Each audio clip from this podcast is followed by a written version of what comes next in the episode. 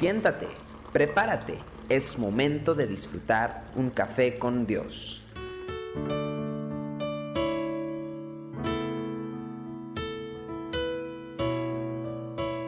Bienvenidos a Café con Dios. Proverbios 18:13 dice, al que responde palabra antes de oír, le es fatuidad y oprobio. Todo líder debiera conocer bien el arte de llevar una conversación, y no solo un líder, todas las personas, pues por medio de ella podemos cultivar relaciones más profundas con las personas a quienes pretendemos servir. Sin estas relaciones eh, más íntimas será difícil que conozcamos las particularidades de la gente, es decir, sus luchas, sus ilusiones, todo lo que está pasando en sus vidas inevitablemente eh, nuestro servicio comenzará a alejarse hacia abstracciones o enseñanzas que son poco útiles a las personas. Uno de los aspectos que debe manejar el que desea cultivar el arte de la conversación es saber escuchar a la otra persona, precisamente porque consiste en un intercambio de palabras entre dos y no en un monólogo.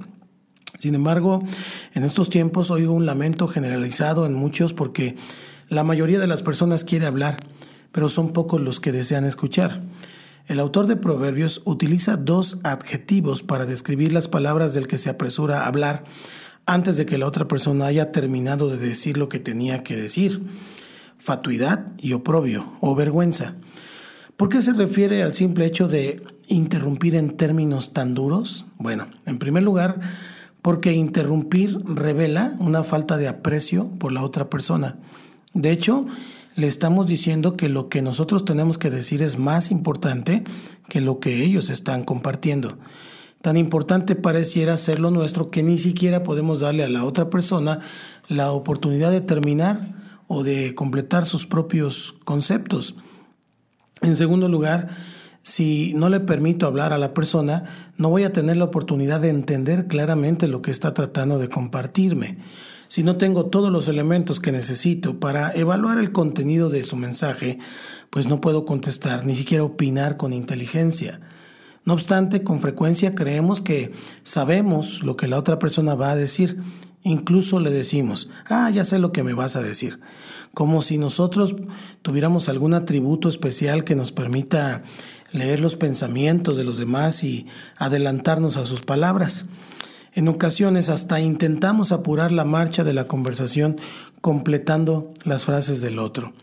Y en más de una situación, lo que decimos es completamente diferente a lo que el otro quería expresar. ¿Cuánto más eficaz resulta guardar silencio y esperar? Esto no significa no solamente no interrumpir, sino también resistirse a la tentación de adelantarnos a elaborar eh, mentalmente una respuesta.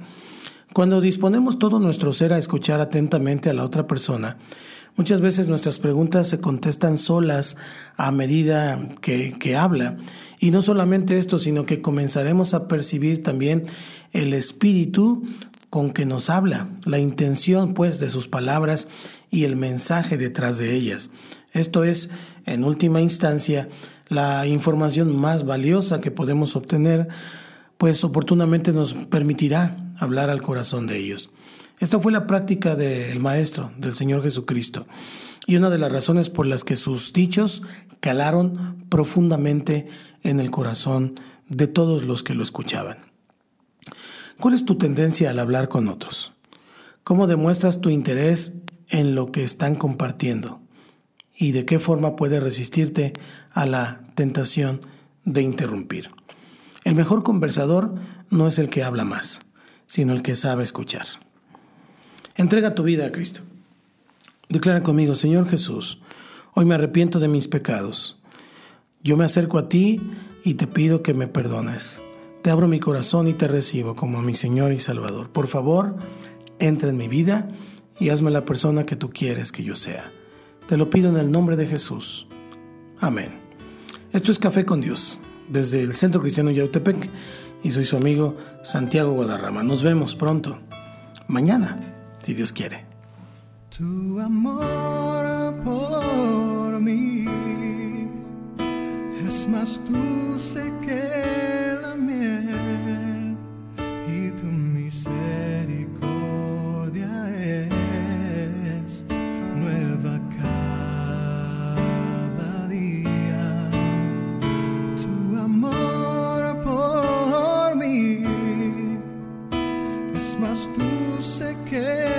miel y tu misericordia es nueva cada día.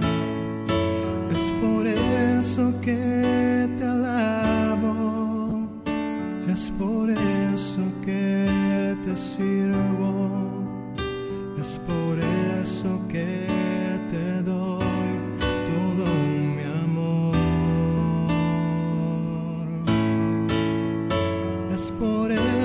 que te alabo, es por eso que te sirvo, es por